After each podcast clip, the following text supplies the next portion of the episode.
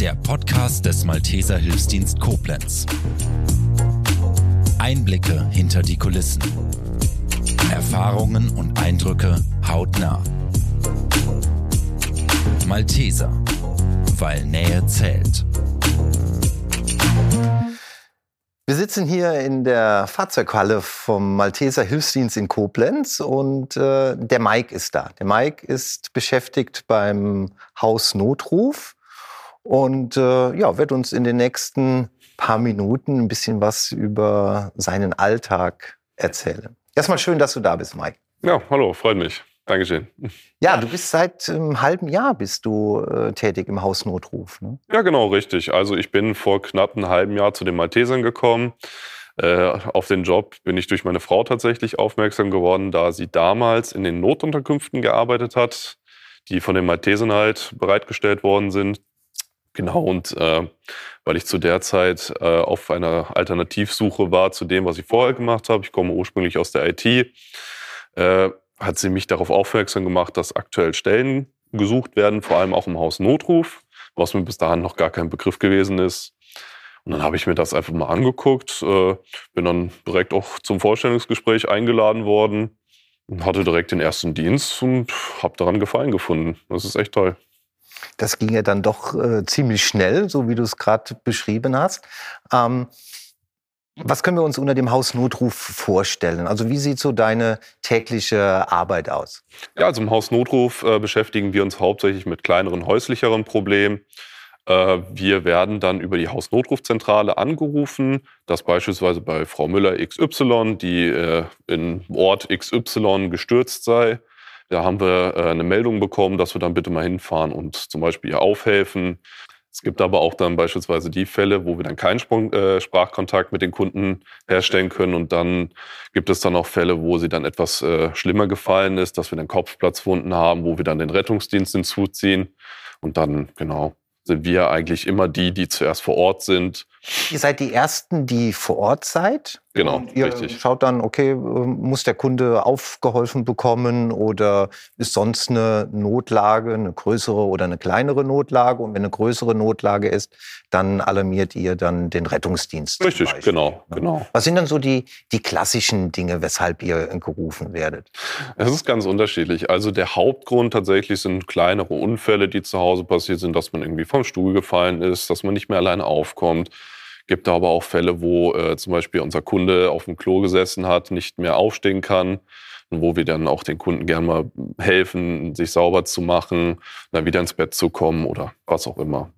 Dem Kunden jetzt aufhelfen. Ähm, nicht alle sind äh, 40, 50, 60 Kilogramm äh, schwer, sondern es gibt sicherlich auch welche, ja. die ein bisschen mehr wiegen. Jetzt bist du ein kräftiger junger Mann, aber ähm, ihr habt sicherlich auch Möglichkeiten der Unterstützung, also ja. technische Geräte. Ja, richtig. Also selbstverständlich äh, haben wir natürlich auch Kunden, die jetzt der normale Mitarbeiter so nicht hochbekommen könnte. Dafür haben wir aber auch Hilfsmittel dabei natürlich. Ein sogenanntes Hebekissen. Da helfen wir dann dem Kunden auf dieses Kissen und äh, blasen dann so gesehen Luft mit einem Kompressor unten rein und dann wird er etagenweise immer weiter nach oben befördert und äh, auf der letzten Stufe reicht es dann im Regelfall aus, dass wir dann mit einem kleinen Händeruck am Ende den Kunden dann aufhelfen können. Ja, tolles Hilfsmittel, natürlich auch wichtig, äh, die eigene Bodymechanik äh, zu schützen. Ne? Absolut, also ja. Die Eigensicherung steht natürlich immer im Vordergrund auch. Ne? Ja, absolut.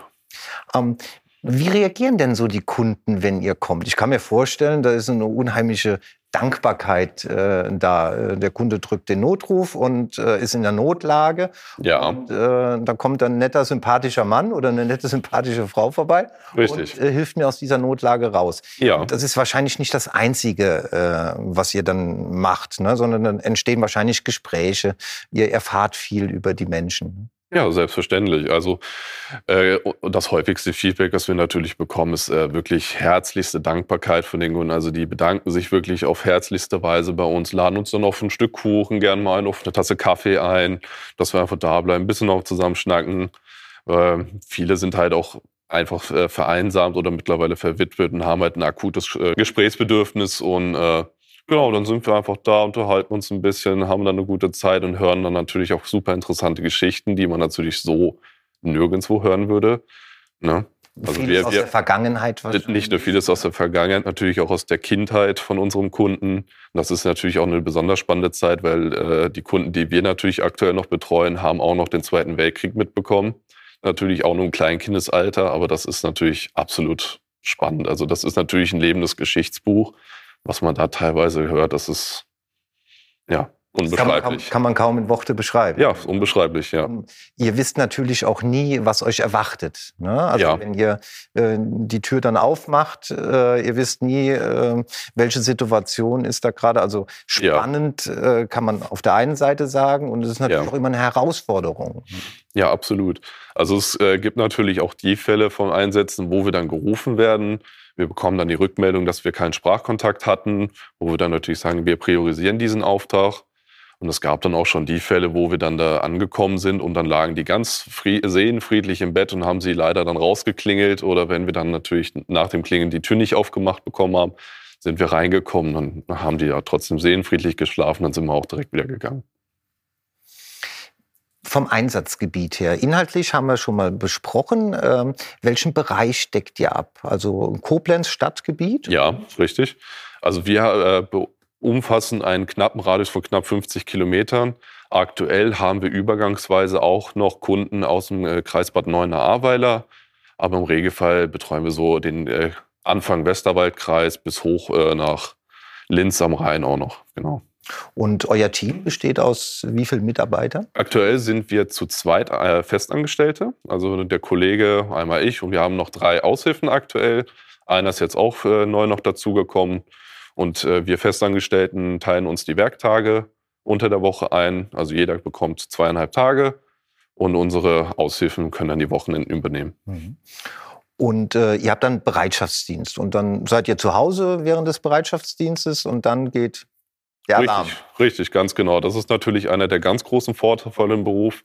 Man darf natürlich die ganze Zeit zu Hause bleiben. Man kann natürlich auch mit dem Dienstauto private Sachen machen. Man kann einkaufen gehen, sonstige Besorgungen machen.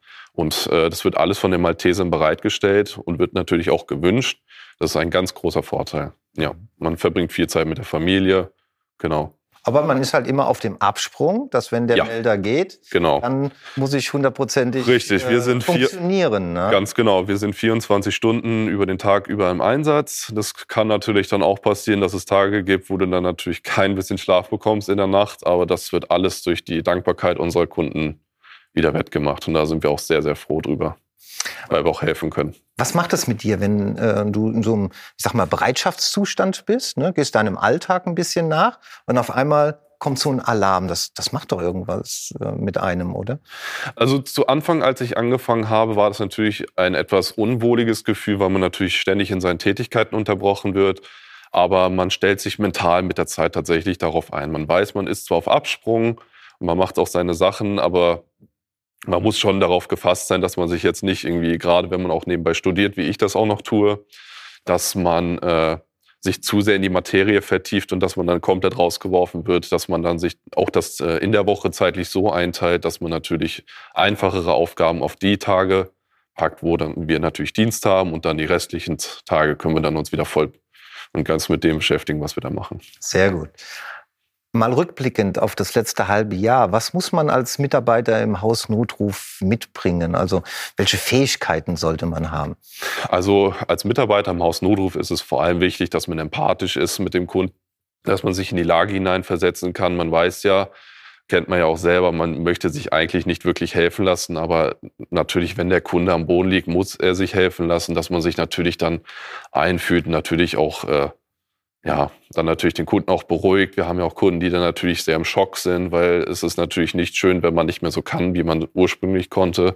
Dass man sich einfach hineinversetzt, den Kunden ein bisschen beruhigt, irgendwie ein Glas Wasser bringt und nachdem man aufgeholfen hat, und dass man vielleicht einfach nur ein kleines Gespräch führt beispielsweise.